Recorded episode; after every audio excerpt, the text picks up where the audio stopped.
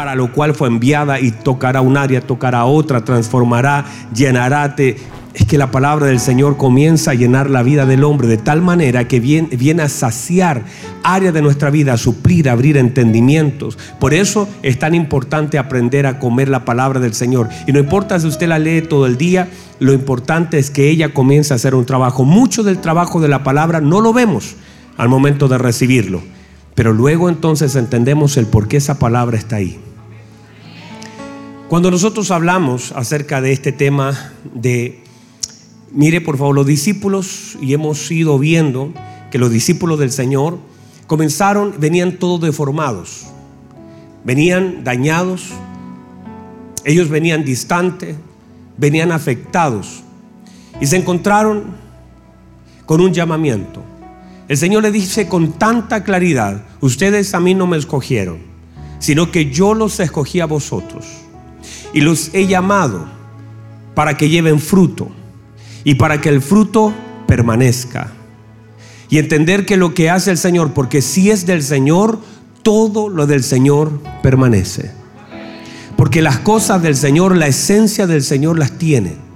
Y todo lo que es del Señor, todos los, todas las cosas que pertenecen a, a las cosas divinas, entonces tienen el sentido de estar sobre la materia, sobre el tiempo, sobre el espacio. Todas las cosas divinas están por sobre. Entonces no se envejecen. Por eso usted, cuando viene el Señor, de alguna forma el Señor le llama para que aquellos que han sido llamados tengan la capacidad de permanecer en Él.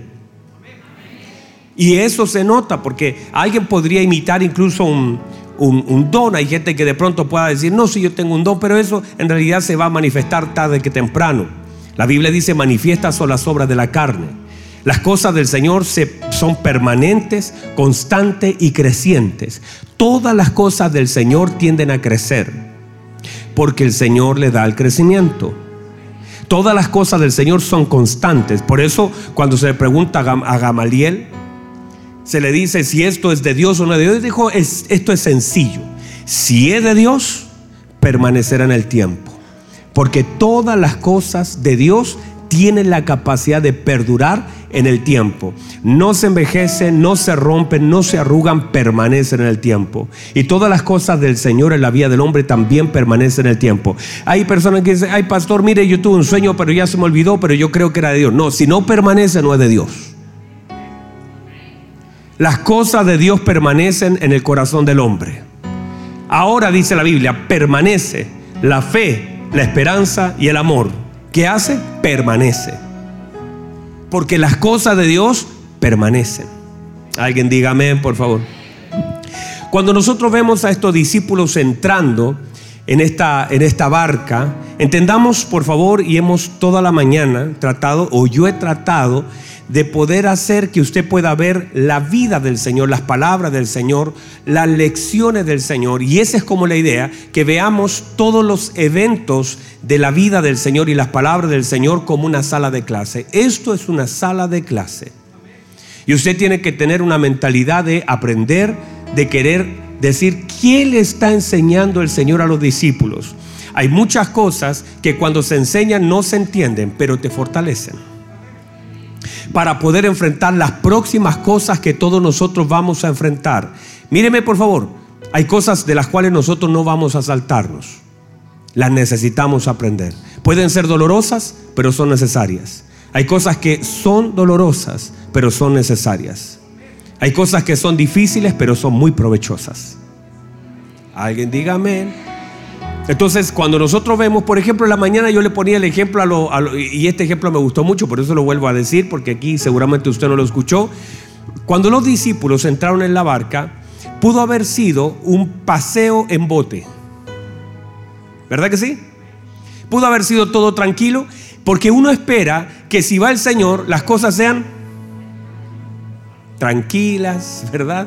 Que todo vaya bien, esa es la idea, ¿verdad? No, si yo voy con el Señor. Es más, cuando uno va de viaje, uno ora, Señor, que este viaje me vaya bien, que todo esté bien, que todo esté tranquilo. Y uno espera y todo salió bien. Bueno, este, si usted le pregunta a los discípulos y le, hace la pregunta, si estuvo bien el viaje o estuvo mal, Si usted le pregunta al principio, tienen esperanza. Si usted le pregunta al medio de la tormenta, es el peor viaje de su vida.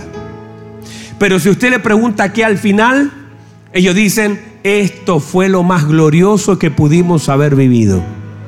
Es en qué tiempo está preguntando. Y si usted le pregunta a los discípulos, piensen esto.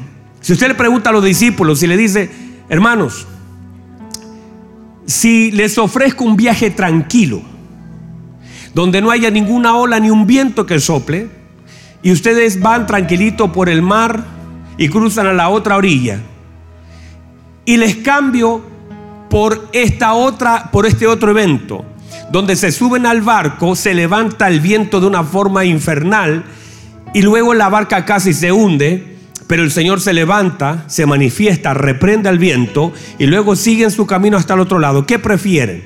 Les aseguro que ellos van a preferir la tormenta, porque la tormenta viene a manifestar la fe o la falta de fe que tenemos. Vamos, diga amén.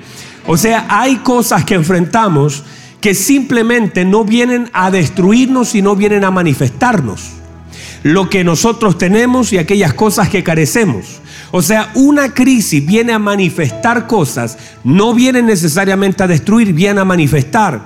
Por eso el apóstol Pablo dice que son necesarias las disensiones entre nosotros para que sea evidente quién es del Señor y quién no es del Señor. O sea, hay cosas que simplemente vienen a manifestar la naturaleza de nuestra vida. O sea, un problema me manifiesta. El problema manifiesta la fe que tengo o la ausencia de ella. Uno puede cantar hermoso, uno puede servir muy bien, uno puede predicar muy lindo, uno puede llevar muchos años, uno puede creer hasta que. O sea, uno puede pensar que tiene muchas cosas hasta que se enfrenta con una situación que pone en evidencia la verdad de aquello que nosotros somos. Y a veces la verdad, hermanos, de lo que somos queda al descubierto a causa de estas dificultades que enfrentamos y que no sabemos cómo lidiar con ellas. Por eso, si usted le pregunta a los discípulos, le aseguro que ellos dicen, no, preferimos de toda forma, míreme, no cambiaríamos nada de todo lo que vivimos.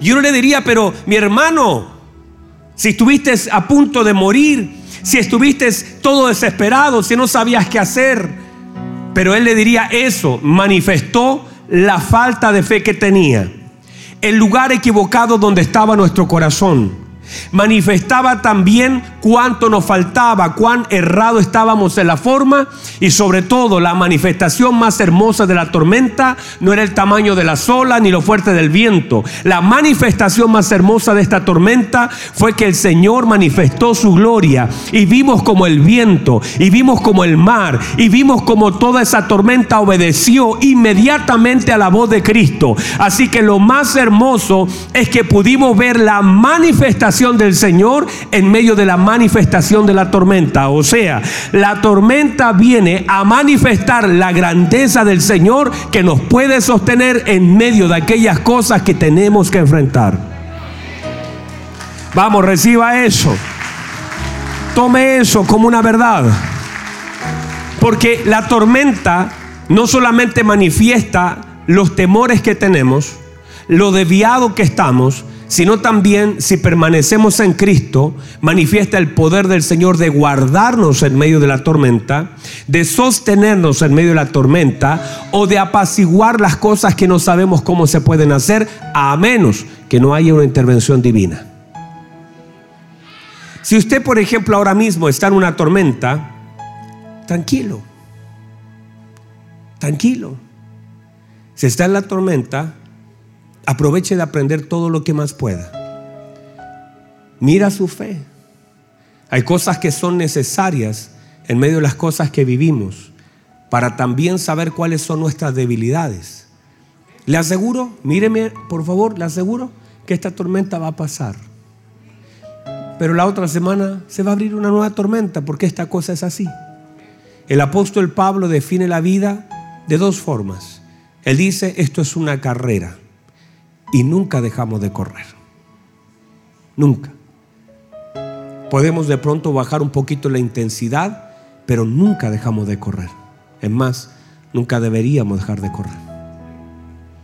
Y el apóstol Pablo dice, la vida es una batalla y nunca dejamos de pelear. Solamente lo importante es definir contra qué estamos peleando, no contra quién estamos peleando.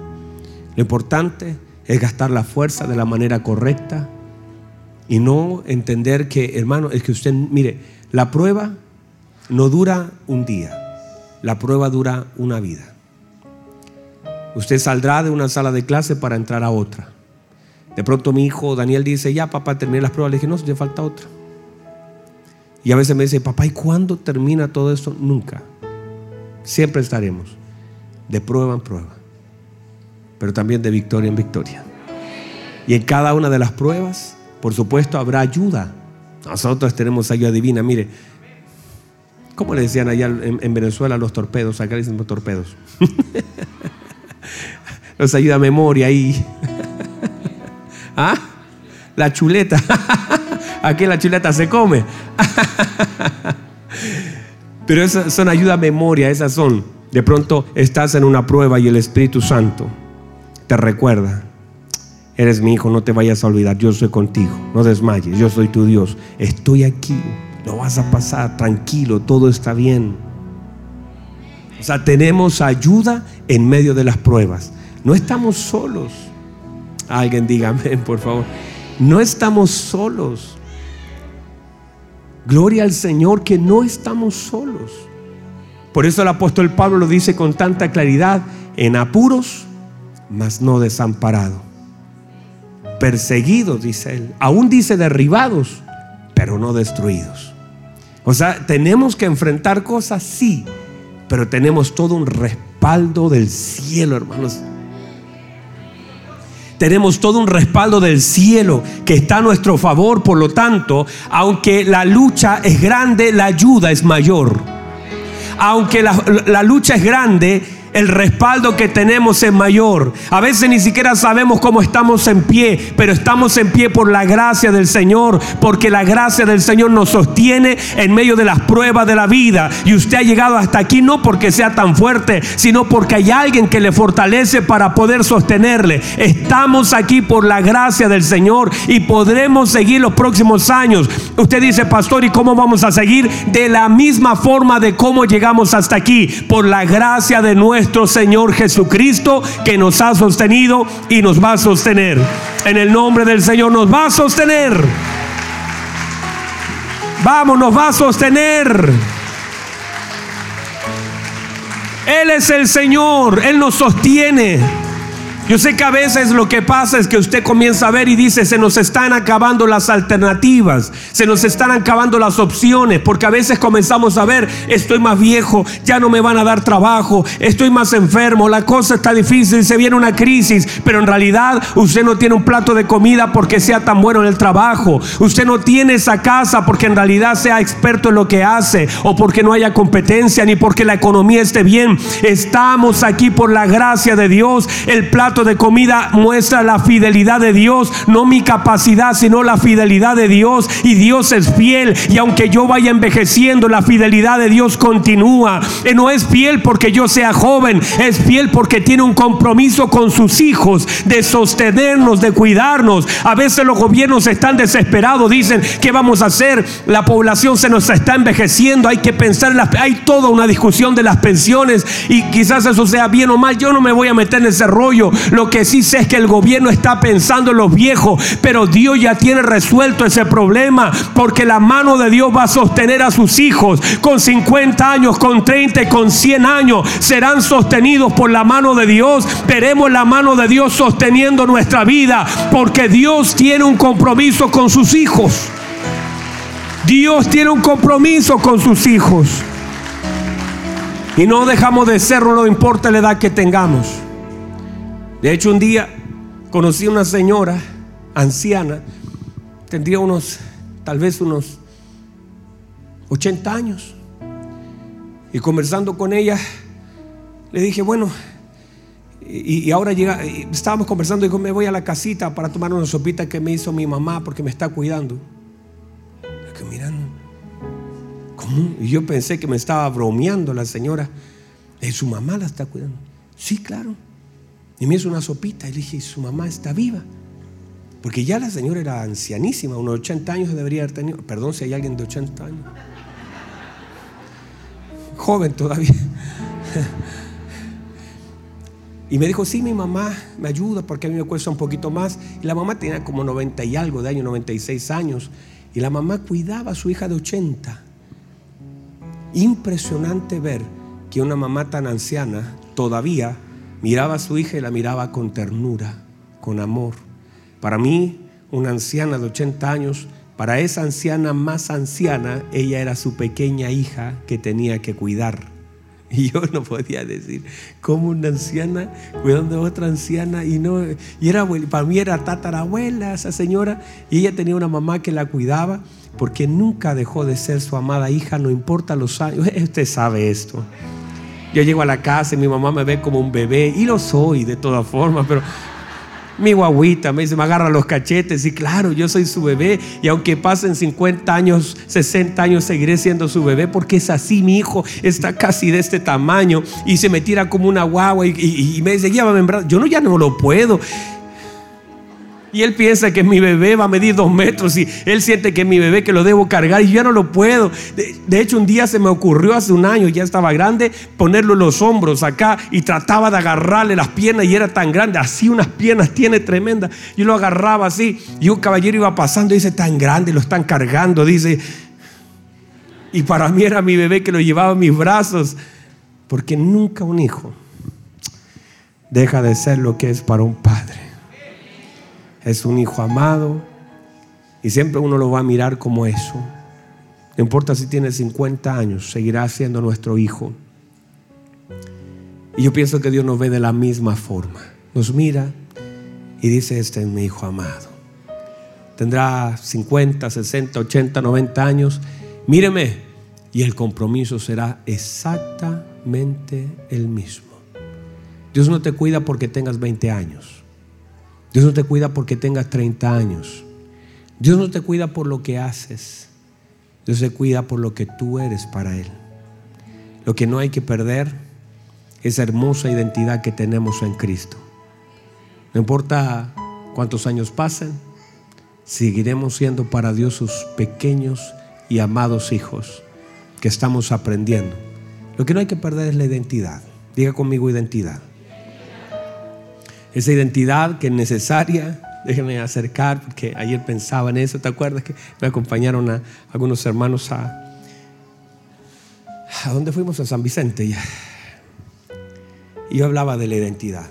Y lo que no podemos perder es la identidad de hijos. Y eso está mucho más allá de aquellas cosas que nosotros hacemos.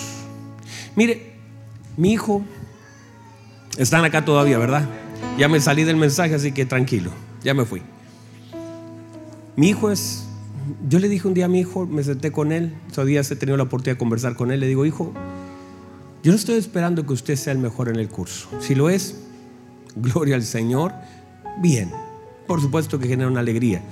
Pero no estoy esperando que usted compita. O sea, triste sería que usted genere competencia en su corazón para tratar de ser mejor que sus compañeros. Eso me daría más tristeza que alegría. Usted tiene que aprender. Pero si usted fuera el último de la clase, seguiría siendo mi hijo. Si usted le fuera mal, me sufriría porque qué tristeza teniendo todo para que le vaya bien y se saque buenas notas, pero si le fuera mal, hijo, míreme, usted seguiría siendo mi hijo. Es si usted se cae, seguiría siendo mi hijo. Si usted emprende algo y fracasa, usted seguiría siendo mi hijo. Las cosas no van a cambiar entre usted y yo. Si usted me necesita, ahí yo voy a estar. Si usted llora, hijo, cuente conmigo. Yo voy a estar ahí. Si un día se equivoca y necesita que alguien lo abrace y todos sus amigos quizás lo dejan, sepa, su papá va a estar ahí. Si usted un día se equivoca y lo tengo que recoger en una calle porque está todo borracho y espero en el Señor que nunca ocurra, pero si eso sucediera, te recogería. y te limpiaría el rostro y te abrazaría y te llevaría a casa. Porque como estás, todavía sigue siendo mi hijo. Eso no va a cambiar. Mi hijo. Y quiero que tengas la identidad tan clara de lo que eres para mí. Para otros, tu rostro puede cambiar. Para mí, seguirás siendo siempre lo que eres, mi hijo amado. Las cosas no cambian. De hecho, lo más importante es ir afirmando esa identidad en Cristo. Porque lo que somos no cambia por las cosas que vivimos. Usted es, usted es un hijo de Dios. Santo Dios, acá no hay. Acá. Usted es un hijo de Dios. Usted es un amado hijo de Dios. Y todo el trabajo del infierno es tratar de sacar esa identidad. Pero usted es un amado hijo de Dios. Si usted, si algo cambiara en usted, si algo cambiara, si usted, ¿qué pasaría si usted, si a usted le cambian el nombre, seguiría siendo usted? Si usted le cambian el nombre, ¿seguiría? Claro que sí. Ayúdeme. ¿Cómo se llama usted? Eder. Él se llama Eder. ¿Verdad? ¿Qué pasa si yo decido, usted se va, lo llevo de esclavo, como a Daniel, ¿recuerdan? Y digo, ya no te llamas más Eder. De hoy en adelante te llamas Juan. Pregunto, ¿seguiría siendo usted? Sí, sigo. Pero le cambié el nombre. ¿Seguiría siendo usted? Sí, sí. Entonces, usted no es su nombre. Usted es más que su nombre. ¿Y qué pasa si yo le digo, sabe, esas ropas que, que trae de, de, su tierra, se las rompo? Les voy a poner unas ropas babilónicas. Les voy a poner unos mantos babilónicos. Le hago una pregunta. ¿Sigue siendo usted o ya no es usted? Sí, sigo siendo yo. Ah, todavía es usted. Pero si le quité las ropas, pero sigue siendo usted. Mm. ¿Y qué pasa si el día de mañana yo le digo, ¿sabe Eder?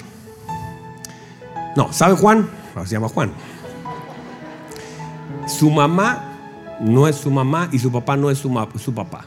A usted le entregaron una cajita de zapato y lo dejaron por ahí tirado y alguien lo recogió y le hizo creer que era su papá. Le hago una pregunta, ¿seguiría siendo usted? ¿Ah? Sí. Claro que sí, ¿verdad que sí? O sea, solamente que ahora usted sabe algo que antes no sabía, pero sigue siendo usted. Usted es más. ¿Y qué pasa si el día de mañana eh, Juan llegan y le dicen, ¿sabe qué?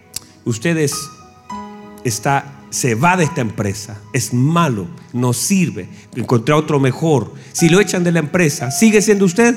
Sí. Pero lo echaron. Aún así sigue siendo usted. ¿Y qué pasaría si sus hijos lo abandonan, sus padres lo abandonan, sus amigos lo abandonan, toda la gente se va? Le hago una pregunta, ¿sigue siendo usted? Sí, sigo siendo yo. Entonces usted no es ni su padre, ni sus amigos, ni su nombre, ni lo que viste. ¿Y qué pasaría Juan si el día de mañana viene alguien y lo estafa y lo deja en cero y usted tenía millones de pesos guardados, pero ahora no tiene nada, nada, nada, no tiene un peso, no tiene ni para comer? Le hago una pregunta, ¿sigue siendo usted? Se pone difícil, pero sigo siendo yo. Entonces tampoco usted es lo que tiene. O sea, usted no es lo que tiene. Usted es más de lo que tiene. No cambian las cosas, amada iglesia, por lo que tenemos, por lo que la gente dice de nosotros. ¿Y qué pasa si yo te digo, sabes, no sirven para nada, no vales nada, no, te, eh, no sirves nada, no deberías haber nacido y aunque yo te diga algo, ¿sigue siendo usted? ¿Será que el diablo nos ha jugado una mala pasada para tratar de romper una identidad que deberíamos afirmar porque somos lo que el Señor ha dicho que somos?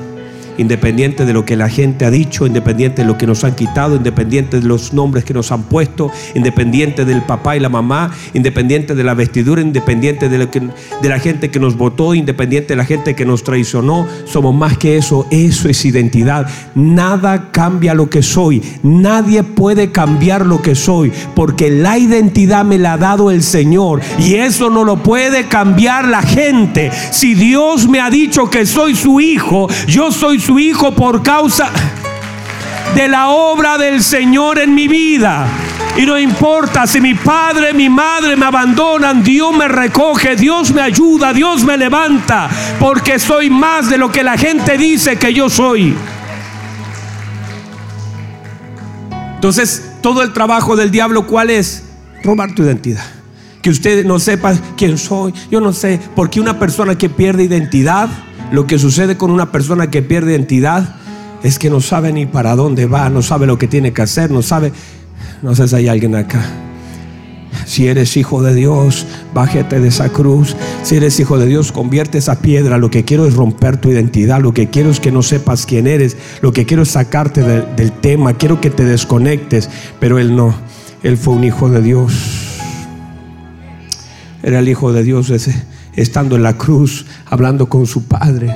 Padre, sigo siendo tu hijo a pesar del dolor que estoy sintiendo en esta cruz. Padre, perdónele porque no sabe lo que hace. Sigo siendo su hijo.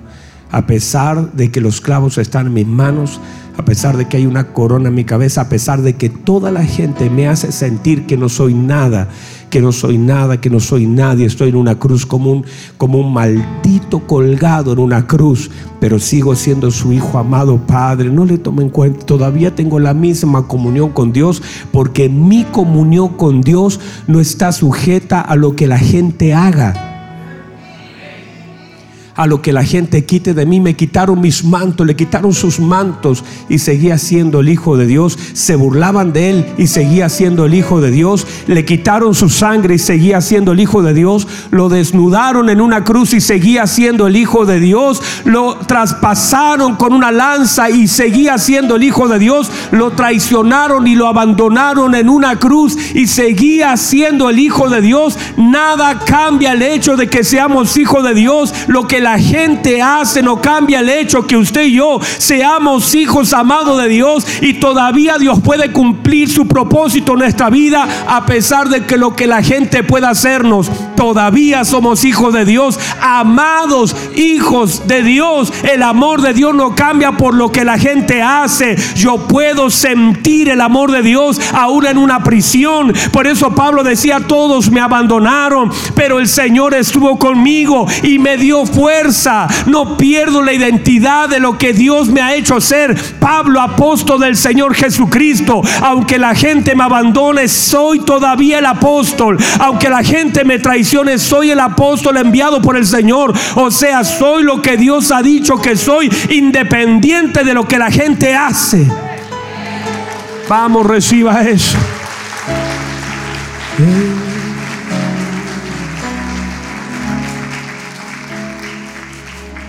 Póngase en pie, por favor. Hermoso Jesús. Hermoso Señor. Todo el trabajo del infierno es tratar de hacerte sentir lo que no eres. Todo el trabajo del infierno es romper una identidad, creer que no puedes, creer que no tienes. Y desde pequeño muchos de ustedes comenzaron a sentir golpes. No sirves para nada. De pronto una puerta se cerró laboralmente, contrataron a otro que parecía que era mejor o que tú llevaste a la empresa y de pronto tú dijiste, pero todas esas lecciones de la vida la debemos aprender. Lo que vivo manifiesta lo que soy, manifiesta lo que entiendo, manifiesta lo que conozco. En el caso suyo, querida iglesia, amada, hermosa iglesia del Señor Jesucristo, lo que la gente dice, de ti no define nada en ti. Solamente entra a un proceso que puede chocar con el conocimiento que tenemos del Señor pero nada más que eso. Las tormentas de la vida vienen a manifestar la gloria del Señor y también muchas veces las debilidades de nosotros como hombres, pero no más que eso. Hablar de tormentas en la vida del Señor en medio de ellas. Los discípulos fueron insolentes con el Señor. Los discípulos le dijeron, no tienes cuidado de nosotros, estamos muriendo. El Señor se levanta, le muestra su autoridad, porque finalmente la autoridad genera obediencia. Les muestra a ellos que ese barco no se puede hundir, porque Él va en ese barco. Hay cosas que no se hunden, hay cosas que no terminan, esto no se acaba. Mientras Él vaya, esto no se acaba. Tus pensamientos van a chocar porque las tormentas vienen a desordenar cosas en nuestra mente. Las tormentas se levantan para ponernos en contra del Señor. Por eso el Señor lo que hace es hacer la pregunta, ¿dónde está la fe? Porque uno cuando pierde el control y el, el culto segundo, yo hablaba del control y la fe, de que a veces la, las personas prefieren tener el control que tener fe. El Señor no les reclama porque perdieron el control de la nave. El Señor les reclama porque perdieron la fe. Porque podemos perder el control. El punto es que muchas veces en este andar del Señor podemos perder muchas cosas. Hay cosas que se van a perder en el camino. Por supuesto que sí. Lo que no se puede perder es la fe en medio del camino. La tormenta simplemente viene a sacudirnos ¿A dónde corremos? ¿Qué decimos? ¿Qué pensamos? ¿Cómo reaccionamos? En esta escuela de la barca debemos pensar, míreme por favor un minuto. Cuando nosotros vemos a los discípulos en esta barca, hay una guerra por el gobierno de la mente. Y por eso el Señor les hace pensar y les dice, ¿por qué están amedrentados? Desde el tiempo de pensar qué les provoca temor. Y luego que ellos se dieron, mire por favor, se dieron cuenta que habían cosas que le generaban, porque la tormenta le generó temor, claro que sí. Ellos estaban asustados, claro que sí, porque todos, míreme, todos vivieron lo mismo. Todos fueron expuestos, no todos conocían lo mismo. No podemos comparar a Pedro, que era un pescador, con Mateo, que era un cobrador de impuestos. Quizás Mateo en su vida hubiese querido subir a un barco, pero Pedro estaba más, más acostumbrado al asunto. Pero todos fueron expuestos a lo mismo, a la tormenta. Todos en el barco. Todos recibieron la orden. Todos enfrentaron la tormenta. No todos aprendieron lo mismo. Podemos recibir la misma enseñanza y aprender cosas completamente diferentes o no aprender nada. Usted va a salir de esta reunión. Mañana hay un barquito esperando por usted que lo va a llevar una semana y tal vez ese barquito se va a mover mucho. Hay cosas que van a ser sacudidas en su vida. Hay cosas que de pronto usted va a pensar que no va a poder superar y está bien. Porque de verdad que hay olas que son más grandes que nosotros. Y usted puede perder el control de algunas cosas. Pero no pierda la fe. Confíe en el Señor. No reclame. Busque. Por eso la Biblia dice que un corazón contrito y humillado Dios no lo desprecia. Si ellos hubiesen hecho, hubiesen tenido otra actitud, en vez de decirle, mira, no cuidas de mí, no, van y dicen, ayúdanos. No sabemos cómo lidiar con este asunto. No sabemos qué hacer en este momento. Tú eres el único que nos puede ayudar. Entonces Él se hubiera levantado de una forma diferente. Él hubiese hecho lo mismo, pero la actitud de los discípulos de alguna forma fue equivocada. No por despertarlo, sino por la actitud que tuvieron para hacerlo, por el corazón equivocado. Por eso, amada iglesia, nuestra relación con el Señor. Por eso uno, ve a Marta y María, están acá todavía. Marta y María diciendo lo mismo, pero de posiciones diferentes. Marta está diciendo parada, brazos cruzados. Si hubieses estado aquí, mi hermano no hubiera muerto. Así me la imagino. Quizás la estoy dramatizando, pero así me la imagino, porque Marta era complicada. Pero María le dice lo mismo. Pero la Biblia dice que María se postró a sus pies y empezó a decirle, Señor, si hubieras estado acá, mi hermano, dice que estaba llorando de rodillas delante del Señor. Tú puedes decir lo mismo con una actitud diferente, con un corazón diferente.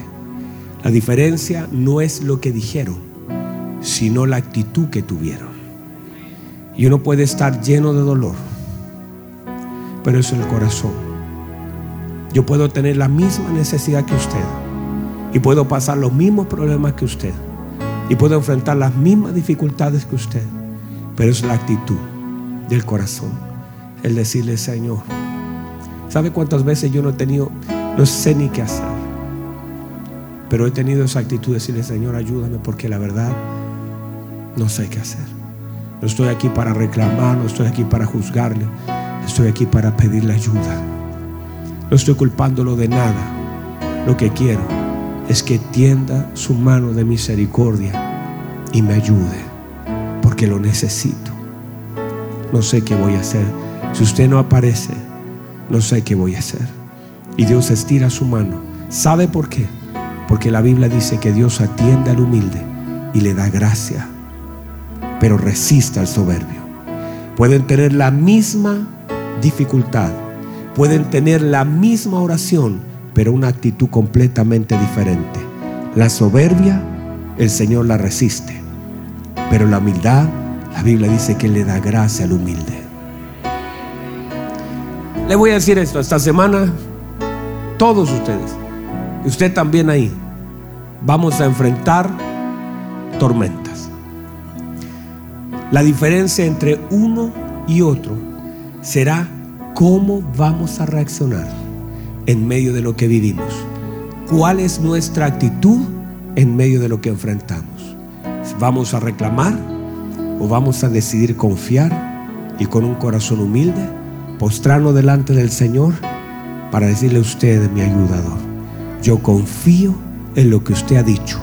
Señor, resuelve este, este tema porque no sé cómo vamos a cruzar al otro lado, pero usted nos dijo que íbamos a pasar y si usted lo dijo, de que pasamos, pasamos.